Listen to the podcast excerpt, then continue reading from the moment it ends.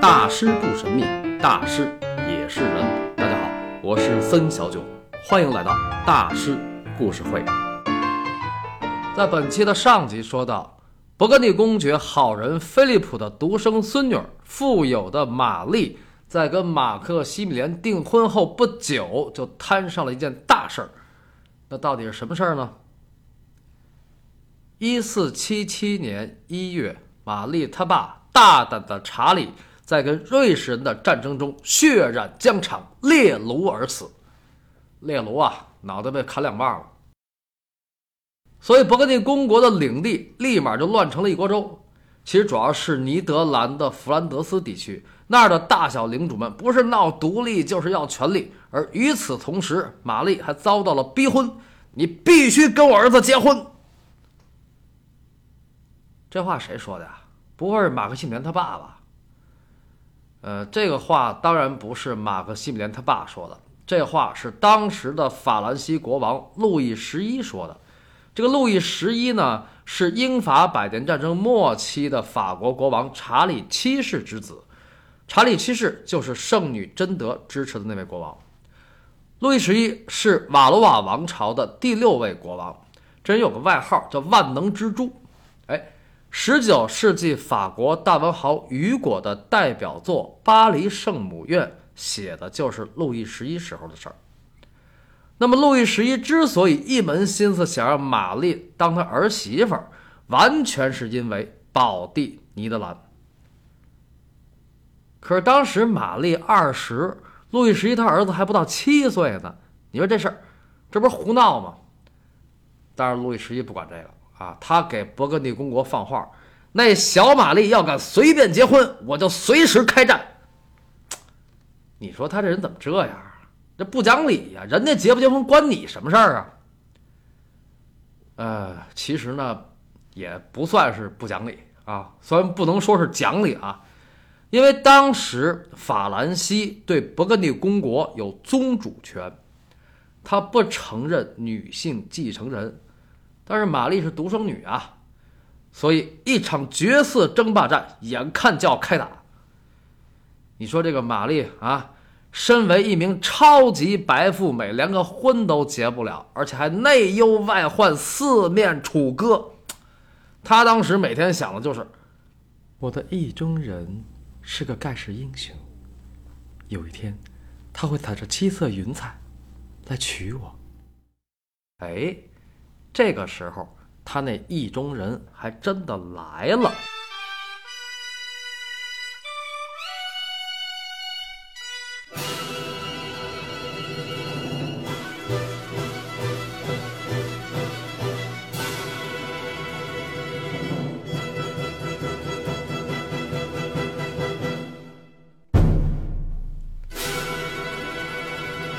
这可不容易啊！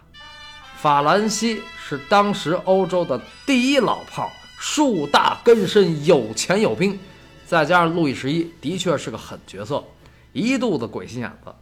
那个大胆的查理不是被瑞士人列炉了吗？但幕后的操盘手其实是路易十一，就是他撺的瑞士人跟勃艮第公国开战的。所以这个万能蜘蛛啊，杀人不见血，他就是个蜘蛛精啊。那马克西米连和他爸加一块儿，跟这个蜘蛛精相比，也就是两三个人，七八条枪，穷啊，没钱怎么打仗？但是呢，人家爷俩不怕。一四七七年八月，在根特尔，马克西米连迎娶玛丽。那这事儿，路易十一看，啊，好你个奥地利穷光蛋，臭屌丝！居然抱得美人归，顺走尼德兰！你敢跟我瓦罗瓦王朝叫板，看我怎么收拾你！两年以后，他派兵进犯弗兰德斯，二十岁的小马哥不畏强暴，誓死一战，最终在吉内加特战役中击败了法军。这就是自古英雄出少年呐！马克西米连一下成了国民偶像。不过从此他和法国也就结下了梁子。十几年后，两国再度开打。一打就是几十年，啊，当然啊，这是后话，以后我会讲到。这是文艺复兴时期非常非常重大的一件事儿。那么再说马克西米连，二十岁一战成名，少年英雄，春秋正盛。到二十七岁，也就是一四八六年，他继位成为德意志国王，但是他却感受不到幸福。为什么？因为他的妻子玛丽在四年前已经去世。在一四八二年早春的一天，玛丽在一次围猎中坐骑被绊倒，她被甩出去了，然后那匹金马踩断了她的后背。几周以后，玛丽不治而亡，时年二十五岁。她为马克西米连留下了一儿一女。唉，想当初小马哥英雄救美的时候。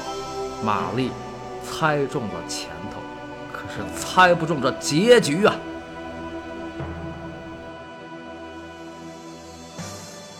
呃，其实呢，这个玛丽女公爵真的是命不好啊。虽然曾经富甲一方、富可敌国，但是她的命运似乎早有征兆。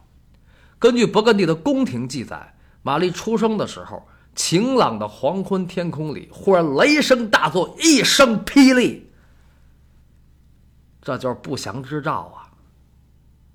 遥想当年，他爷爷好人菲利普，菲利三世机关算尽，左右逢源，飞黄腾达，但是。一生三婚，却只有一个孩子活到了成年，就是大胆的查理。而大胆的查理也是一生三婚，最后只有一个独生女玛丽。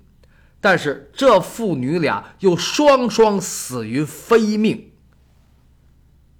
那么最后，富甲一方的勃艮第公国最终因绝嗣转手他人。唉，我的神呐！为什么就不让这个家族子孙昌盛呢？哎呀，这事儿吧，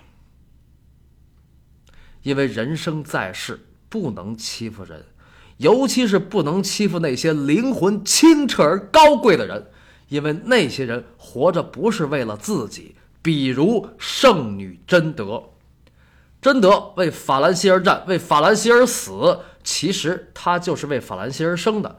而他的死，正是因为好人菲利普以四万法郎把他出卖给了英国人。虽然当时勃艮第公国跟英格兰结盟，贞德在他们眼里是敌军统帅，但贞德并不是职业军人呐，她只是一个无比善良和勇敢的爱国少女。而战争是男人之间的事儿，他是职业军人的工作。贞德要是个老爷们儿啊，元帅、将军什么的，你把他杀了卖了也算说得过去，对吧？所以呢，这个好人菲利普应该是不明白一个道理：近报在自己，远报在儿孙。你害了贞德呀！呃，虽然我并不想用“报应”这个词儿来解释他们家的事儿，但是除此之外，还有什么理由可解释吗？举头三尺有神明啊！那时候人都说自己信上帝，但是贞德后来成了天主教圣人，而好人菲利普他们家绝嗣，你说这不是报应又是什么呢？那么接着说，一四八二年，玛丽女公爵去世，在这之后，马克西米连又有过两次婚姻，但是都不幸福。是啊，谁能比得上玛丽女公爵呢？王室后裔，气质高贵，而且还通晓多种语言以及美术、音乐和舞蹈，况且还有那段英雄救美的往事啊！每个人的青春都会逝去，但那份青春的记忆如何抹去呢？另外呢，还有勃艮第的领地呢，富可敌国呀！一四七七年，他们俩结婚的时候立下了婚约，婚约里说。勃艮第公国的领地只能由他们的孩子继承，马克西米连只能做摄政王。但是玛丽在临终前写下了遗嘱，立马克西米连为勃艮第公国的领主。啊，一生所爱，性命相托，倾其所有，这份巨大的物质利益背后，该是怎样的情谊啊！所以，马克西米连对后来的妻子又怎么能满意呢？比如他的第三任，也就是最后一任妻子比安卡，他对人家就不好，经常呲的人家，俩人也没孩子。比安卡比马克西米连小十几岁，但是早早的不到四十就死了。那那这是为什么呀？莫非比安卡是个丑女？比安卡怎么可能是丑女呢？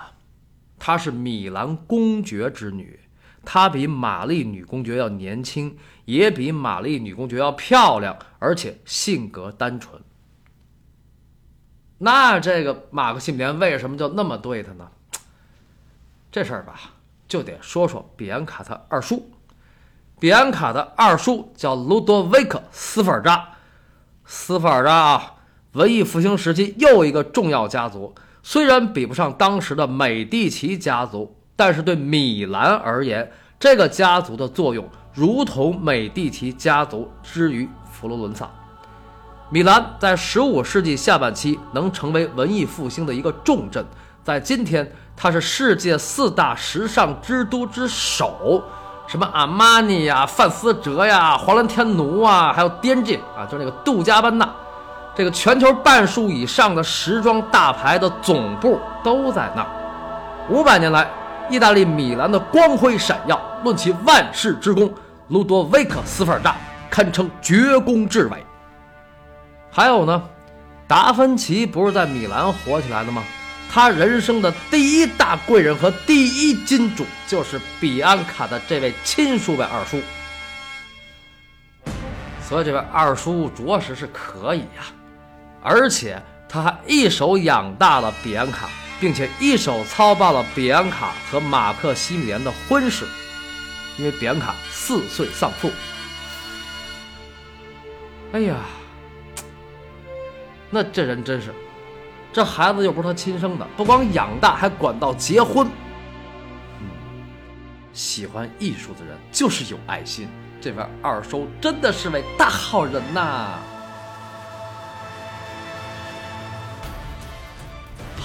人？什么叫好人？喜欢艺术就一定是好人？把一个孩子养大就一定是好人？虽然不是他亲生的。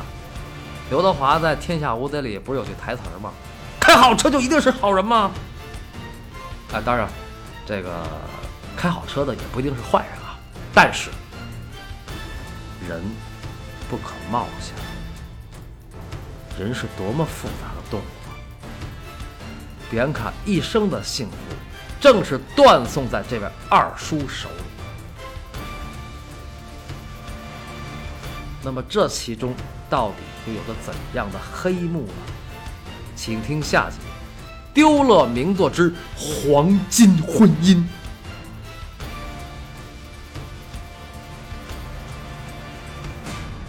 这个多说一句啊，这儿说的黄金婚姻不是指金婚。而是说，比安卡那个婚结的真的是有大把大把的黄金呐，所以精彩内容不要错过，下期。